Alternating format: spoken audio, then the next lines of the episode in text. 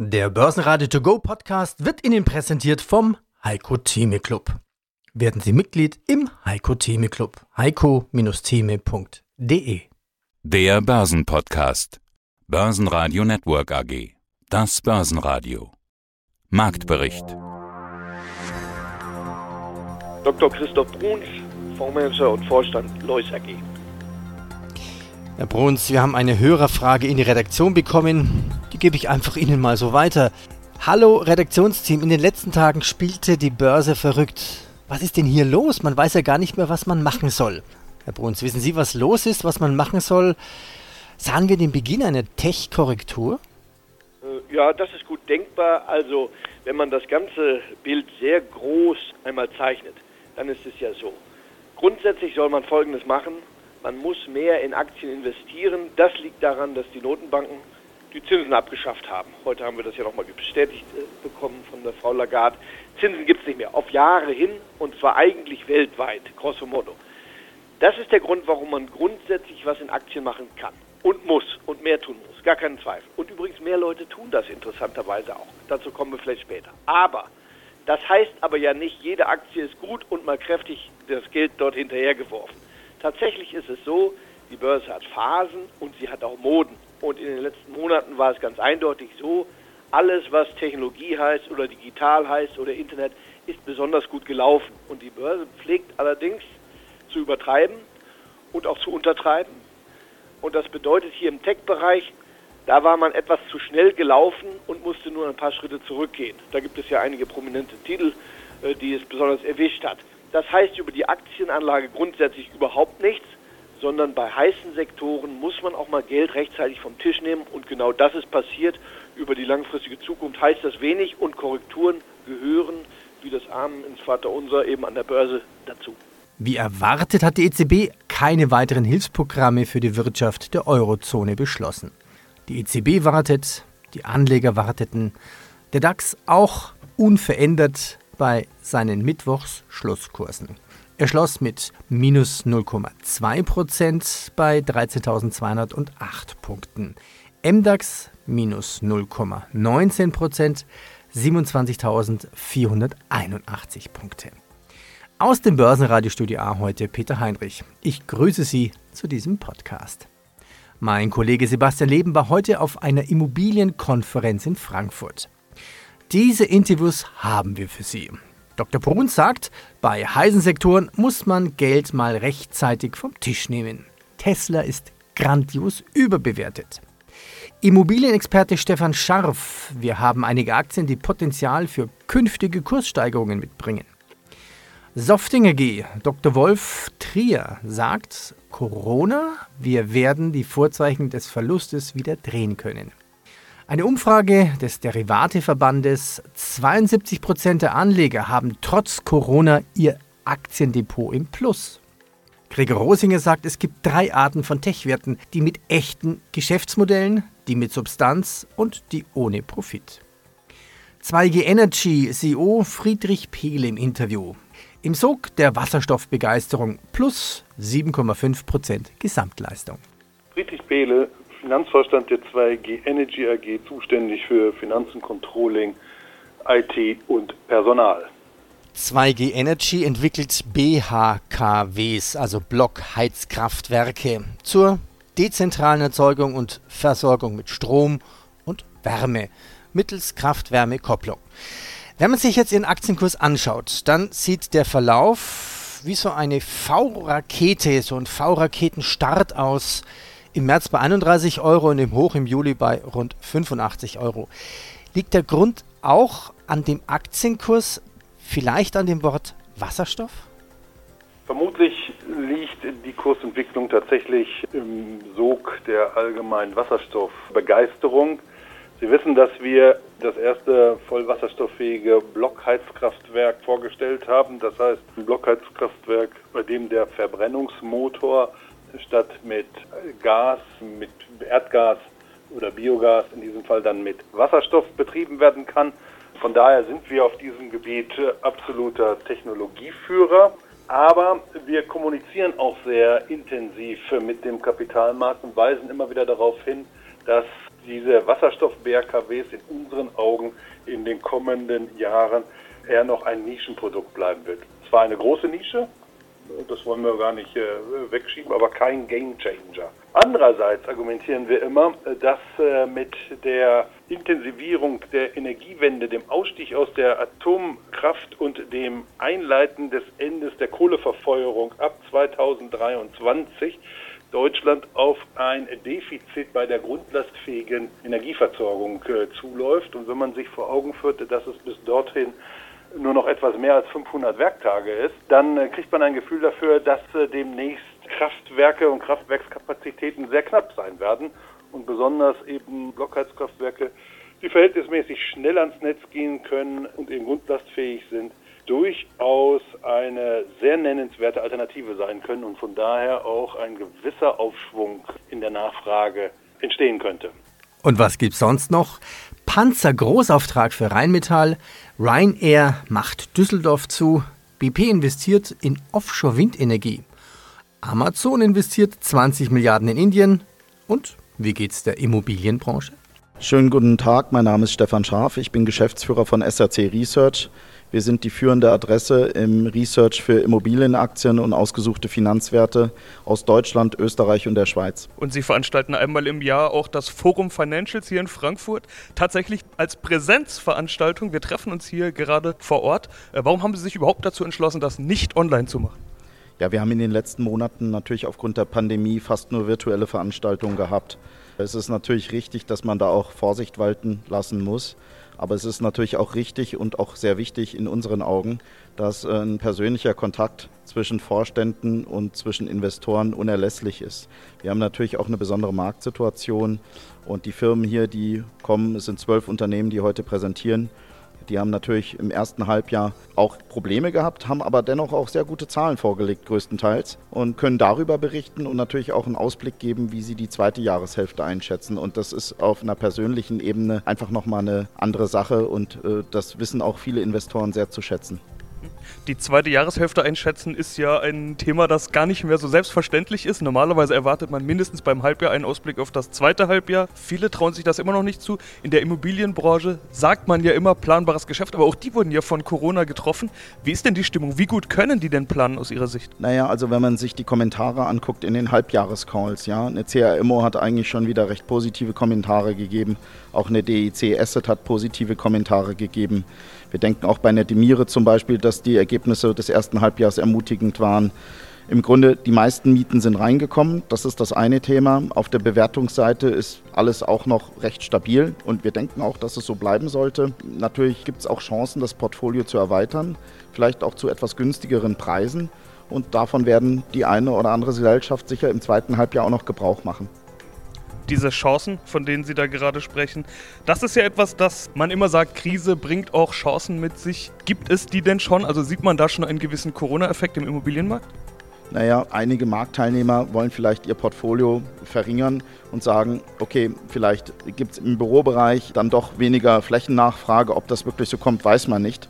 Aber es gibt dann vielleicht Marktteilnehmer, die ihr Portfolio verringern wollen und dann auch bereit sind, vielleicht an andere zu verkaufen. Hochwertiges Immobilienportfolio, hochwertige Büroimmobilien, um mal ein Beispiel zu nehmen, und dann vom Preis her vielleicht dann auch dann ähm, mit sich reden lassen. Also es gibt natürlich dann die Möglichkeit, wenn man über ausreichend Liquidität verfügt, wenn man eine stabile Bilanz hat, wenn man eine Eigenkapitalquote hat, die vielleicht über 40 Prozent liegt oder zumindest in der Nähe von 40 Prozent ist, dementsprechend auch das Portfolio dann noch auszubauen und dann Cashflow für künftige Jahre einzukaufen. Der ATX in Wien 2245 Punkte, minus 0,3 Prozent. Bitte bewerten Sie diesen Podcast mit 5 Sternen. Und wenn Sie ein Interview in Langform hören möchten, dann finden Sie die Interviews auch auf börsenradio.de. Wolfgang Trier, Vorstand Softing AG. Die Softing AG hat drei Geschäftsbereiche. Geschäftsbereich Automotive, dann den Geschäftsbereich Industrial Automation, also Prozessautomatisierung und im Geschäftsbereich IT Networks stellen sie Geräte zur Verfügung, mit denen man die berühmten Three Ways of the Internet testen kann. Also ob Testgeräte von bis zu 10 GB oder Software zum Test für Autoindustrie oder mit ihrer Tochter Global Matix AG sind sie auch ein Mobilfunkunternehmen geworden. Corona betrifft uns ja alle. Wie unterschiedlich sind Sie denn durch Ihre drei Geschäftsbereiche gekommen? Ja, in der Tat sehr unterschiedlich. Wenn wir mal mit dem größten und dominanten Geschäftsbereich anfangen, das ist die Industrial Automation. Die hat ein relativ langzyklisches Geschäft, was in der Lage ist, auch in der Vergangenheit Krisen abzupuffern und auszugleichen. Dieser Bereich ist von allen dreien bisher am besten durch diese Zeiten gekommen. Wir haben zwar in den USA, wo wir einen mit unser ertragreichsten Anteil haben, gewissermaßen Wachstumsreserven, die für dieses Jahr als Wachstum vorgesehen waren, äh, opfern müssen für Geschäft, das weggebrochen ist, aber konnten es letztlich auf einem im Vergleich zum letzten Jahr sehr ähnlichen Stand halten, haben da und dort ein bisschen Marge verloren, glauben aber, das im weiteren Quartal wieder gut zu machen. Der Bereich, der am stärksten getroffen ist von der Corona-Situation, ist kurioserweise nicht die Automotive-Industrie, sondern die IT-Networks. Das liegt allerdings am Vertriebs- und Sales-Zyklus. Die Geräte, die wir dort verkaufen, haben einen sehr kurzen Zyklus. Das heißt, sie reagieren sehr schnell sowohl auf abfallende wirtschaftliche Rahmenbedingungen als auch auf ansteigende. Und die haben natürlich sofort den Indikator ausgeschlagen. Zudem kam auch noch, dass wir sämtliche wesentlichen Kundenkontakte im ersten Halbjahr äh, große Events für Kundenkontakte verloren haben. Es sind drei Messen abgesagt worden, es sind viele andere Veranstaltungen. Völlig verständlich natürlich unter der Situation Covid-19. Aber also, also das heißt, das heißt, Messen sind für Sie noch richtig umsatzwichtig, auch im, im Bereich IT-Networks. Ja, im Bereich IT-Networks sind die Messen außerordentlich wichtig, weil dort tatsächlich Kunden kommen. Das sind die unterschiedlichsten Messen. Wir haben große internationale Messen wie die Light Building in Frankfurt, bei denen mehr Distributoren und kommerzielle Großkunden äh, kommen. Und wir haben viele Hausmessen vom Elektro-Großhandel, die jetzt gar nicht so international bekannt sind, aber die regional viele Handwerker und Betriebe bringen und die dann vor Ort auch Geräte ausprobieren und daraus große Verkaufsimpulse ableiten. Ja, mein Name ist Gregor Rosinger. Ich bin Generaldirektor und Haupteigentümer des Konzerns Rosinger Group. Wir sind ein etablierter Finanz- und Industriekonzern. Ich selber bin der amtierende CEO und Generaldirektor, bin seit 1985 im Geschäft und habe in dieser Zeit 63 Börsengänge weltweit unter meiner Federführung durchgeführt. Die Frage ist natürlich auch, sind Unternehmen hoch bewertet? Und wenn Sie sagen, man kann es nicht über einen Kamm scheren, wie unterscheiden Sie die ja. Werte dann? Ja, ich würde generell in drei Richtungen von Unternehmen, die dem Technologiesektor zugeordnet sind, unterscheiden. Auf der einen Seite gibt es Unternehmen, die ein echtes Geschäftsmodell haben, die langjährige Kunden haben, die große Umsätze machen, wo eine Substanz vorhanden ist, die Fabriken haben. Dazu zählen zum Beispiel eine Apple, eine Tesla, eine Nvidia. Die können alle zum Beispiel auch über den Global Market der Wiener Börse geordert werden. Dort ist Substanz vorhanden das ist unbestritten. Da stellt sich nur die Frage, sind sie fair bewertet, ist ein bisschen zu viel Hoffnung drin, sind sie ein bisschen überbewertet. Das sind aber Substanzwerte. Dort ist es so, dass natürlich auch Marktschwankungen auftreten können, aber dort können wir nicht von einer Blase sprechen. Es gibt dann eine zweite Gattung von Unternehmen. Das sind Unternehmen, die gerade noch nicht positiv sind, wo aber entsprechende Substanz vorhanden ist, eigene Fabriken und dergleichen eigene Produkte, die langjährig bestehen, wie zum Beispiel eine Ballard Power Systems. Auch übrigens auch ein Nasdaq-Wert. Dann gibt es aber natürlich auch Werte, die mich sehr an den neuen deutschen Markt von damals erinnern. Wenn ich mir äh, diese ganzen Plattformen anschaue, wie eine Uber, wie eine Delivery Hero in Deutschland, also auch beide äh, erwerbbar zum Beispiel über den äh, Global Market der Wiener Börse. Oder auch eine Airbnb, wenn sie denn irgendwann einmal an die Börse kommt, wird dazugehören. Das sind im Prinzip Unternehmen, die haben eine IT-Infrastruktur, eine Reihe von Servern, eine Reihe von Computern, haben Büromöbelausstattung, haben viel Arbeit geleistet, um ein Geschäftsmodell zu programmieren, das nicht profitabel ist. Wenn wir das fundamental betrachten, ist das nicht profitable Geschäftsmodell nichts wert.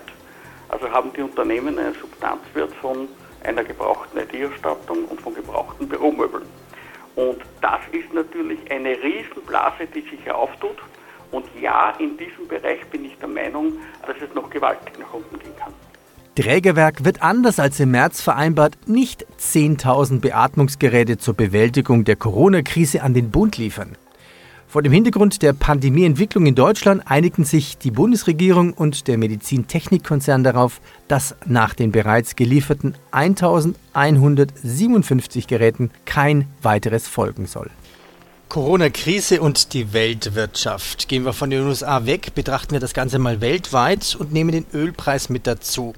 Rabattaktionen von Saudi-Arabien, der Ölpreis ja, zeigt der Ölpreis eher die Realität der Wirtschaft und nicht die Tech-Werte an den US-Börsen? Das könnte man so sagen, das ist ganz treffend, Herr Heinrich. Am Ölpreis, an den Rohstoffpreisen sieht man vielleicht am besten, was los ist. Insgesamt, nehmen wir mal den Bloomberg Rohstoffindex, sind die Rohstoffe ca. 11 Prozent dieses Jahr gefallen. Wie immer sehr bunt durchmischt. Es gibt Dinge, die sind stark gestiegen. Das sind manche Metalle, vielleicht auch Kupfer, Eisenerz, aber Öl besonders schwach. Aus guten Gründen. Es gibt ein Angebotsproblem und ein Nachfrageproblem. Aber jetzt kommt der große Clou an der Sache. Wenn man nun längerfristig schauen kann und kluge Investoren sind eben nicht bei äh, zwei Monaten schon fertig, sondern die gucken drei, vier, fünf Jahre nach vorne, dann muss man ja heute die Aktienmärkte danach durchkämmen, wo der Pessimismus heute am größten ist.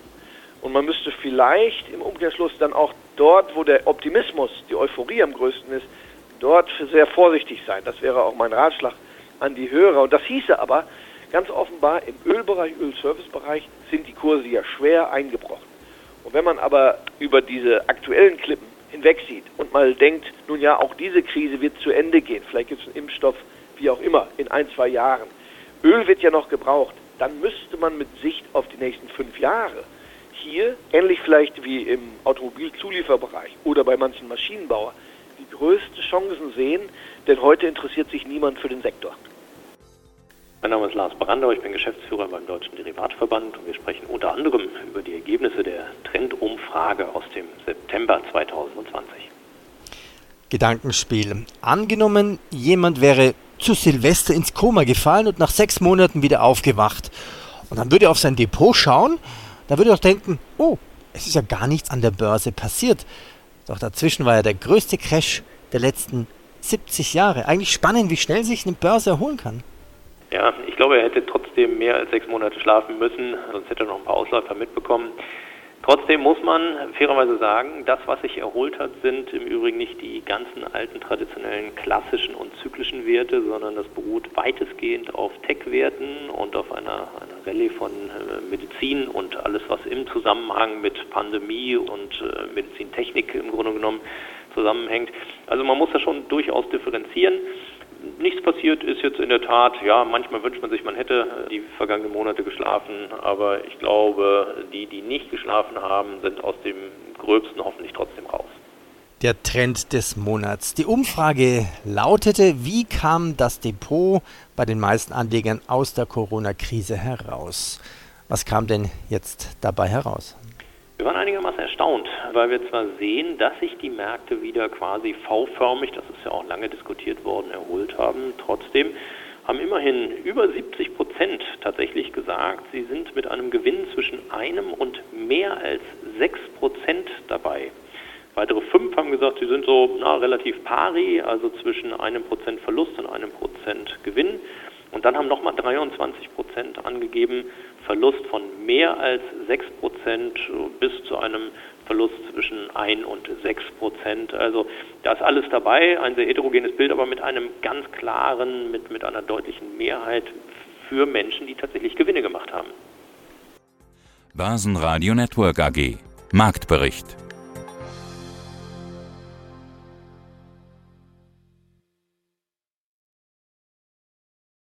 Der Börsenradio To Go Podcast wurde Ihnen präsentiert vom Heiko Theme Club. Werden Sie Mitglied im Heiko Theme Club. heiko-theme.de